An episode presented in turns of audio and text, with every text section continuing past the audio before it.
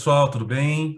É, nós estamos mais um curta do nosso podcast Vale de Deus e hoje a gente vai falar um pouquinho sobre as aventuras de ser um discípulo de Cristo, tá? É, a minha intenção é, nessa fala mais curta é a gente contextualizar a possibilidade de ser um discípulo nos dias de hoje. E aí, Marquinhos, eu queria é, propor para você uma situação para que a gente possa pensar em conjunto sobre ela, tá? É, digamos que nós estivéssemos é, almejando, né? Você estivesse almejando é, um cargo numa empresa há muito tempo e tinha se dedicado muito a esse emprego, é, se esforçado muito, estudado muito, dado um suor muito grande, né? E aí você recebe uma ligação no dia de hoje, né, dizendo que você foi passou num processo seletivo, né? Isso te deixou muito contente. É, e você vai ter que se deslocar até a cidade de São Paulo, por exemplo, no dia de amanhã, às 11 da manhã. E aí, como uma pessoa prudente, que eu sei que você é, você arrumou o teu carro, né, viu óleo, gasolina, pneu, tudo que que te imaginou que pudesse acontecer de errado, você se preveniu, né, no dia de hoje. E aí amanhã, amanhã de manhã, né, já no dia da, da entrevista, você faz, né, é, você levanta, coloca a sua roupa mais bonita, né, vai até o carro, pega o carro e vai a caminho de São Paulo. Na metade do caminho, é, infelizmente, um acidente de trânsito te impede de continuar a viagem nada te aconteceu, mas o carro ficou bem avariado e você não consegue continuar a viagem. E aí, depois de todo aquele sufoco, transtorno desse é, empecilho, desse acidente, você pega o telefone e liga para a empresa. E aí o, o, dono da empresa atende e fala, ó, infelizmente a vaga eu vou ter que passar para outra pessoa, precisava que você estivesse aqui nesse momento, né? E você, sem ter o que fazer, desliga o telefone e fica muito chateado. Muito chateado. E aí? é, eu estou comentando essa situação porque, é, basicamente, é, é, essa é a grande maioria da vivência dos discípulos relatados na Bíblia, né? Eles se encontram em diversas situações que fogem do controle deles, né? Mas eles conseguem achar uma saída que é bem interessante. Mas e aí, qual que é a sua sensação nesse momento, Marquinhos? Eu acredito que se é, quando a gente passa por uma situação dessa, a, situação, a sensação é frustrante, né? Fala assim, nossa, é uma coisa ruim que aconteceu que não depende de mim. Eu não consigo ter controle sobre isso e, e muitas vezes gera um desespero. Porque você fala assim, nossa, eu fiz tudo certo, eu me programei, eu arrumei o carro, e nada. O, a coisa não, não foi para frente. É, é realmente frustrante. Você, se, se a pessoa não tiver Deus nesses momentos, ela se desespera e ela desacredita das coisas. Acha que tem algo de ruim perseguindo ela, né? Porque as coisas ruins, elas acontecem.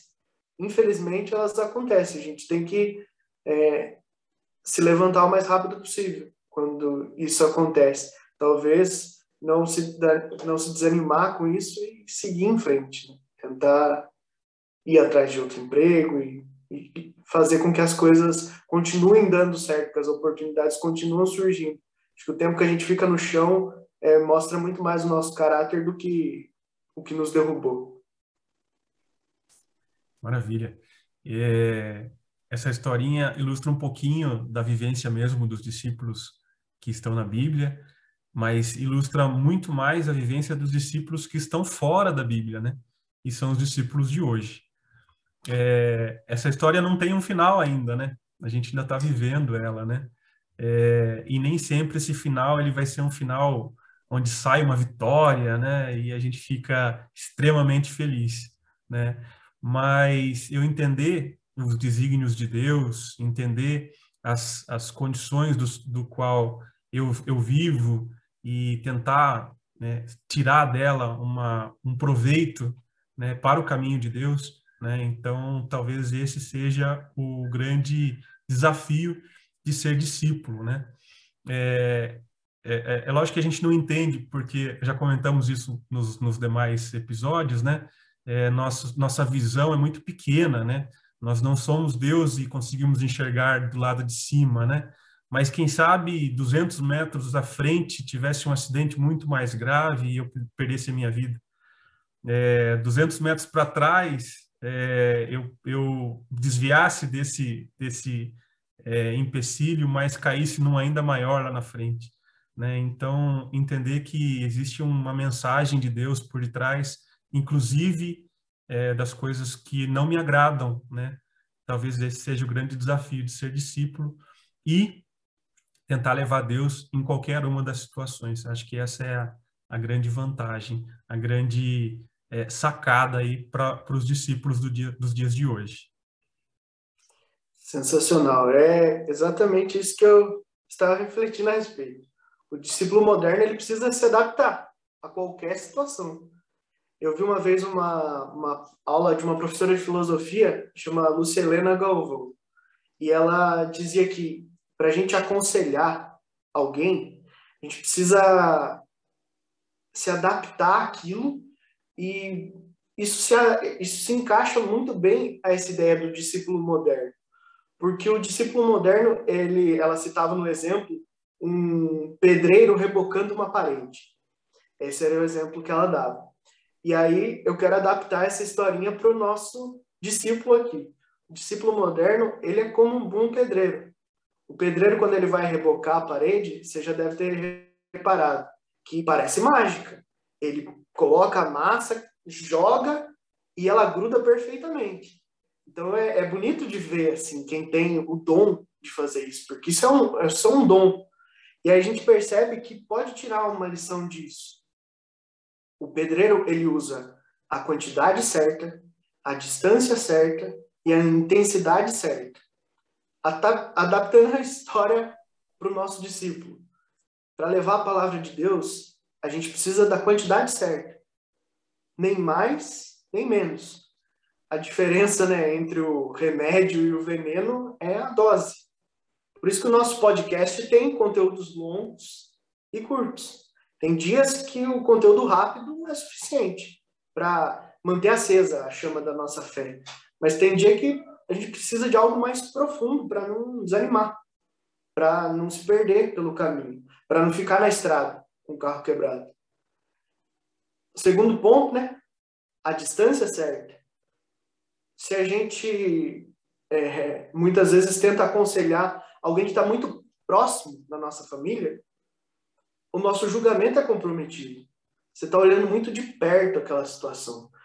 O conselho talvez não seja nem bom para você que vai dar, nem para a pessoa que vai ouvir, porque ela pode pensar: nossa, o Christian está falando porque ele se acha o bom, o certo, o correto, mas eu conheço o Christian, eu sei como é que ele é, eu conheço o Marcos, eu sei dos defeitos dele, eu sei que ele pisa na bola, agora ele vem querer falar as coisas para mim. Isso é a distância certa. Talvez a sua mensagem esteja correta, mas não seja para a pessoa aquela mensagem. Talvez você precise de uma distância maior para aconselhar as pessoas. Quanto menos vínculo você tiver, mais fácil da pessoa abrir o coração e aceitar aquilo que você está falando. Infelizmente, a gente sabe que é isso, que é, é, o ditado, né? O santo de casa não faz milagre. Sim. Muitas vezes, alguém de fora dizendo, a, aquela mensagem vai colar no coração daquela pessoa com mais intensidade. E aí a gente passa para o último, que é a intensidade certa.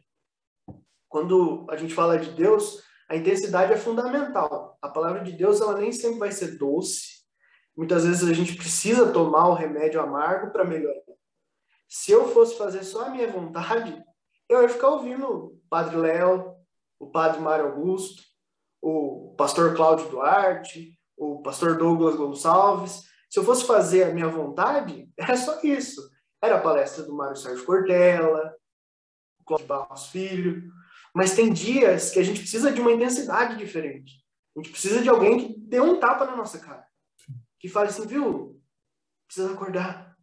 Né? Eu, eu sinto isso quando eu vejo o padre Emerson, o padre Paulo Ricardo, que às vezes são conteúdos difíceis de você é, digerir, provocam a gente e precisa disso, sair do comodismo. Por isso que a mudança de intensidade é importante. Então, para ser discípulo moderno, a distância correta, intensidade correta são fundamentais e a quantidade certa. Amém? Amém. A intenção é a gente fazer uma parede que seja perfeita, né? Uma parede que seja ótima. Maravilha. Exatamente. A gente chegou no final do, desse curta. É, espero que vocês estejam gostando do nosso conteúdo. Espero que vocês estejam compartilhando também, é, porque, como diz o Marquinho, compartilhar e evangelizar. Joia? Muito obrigado. Obrigado, Marcos. Valeu, até a próxima. Até.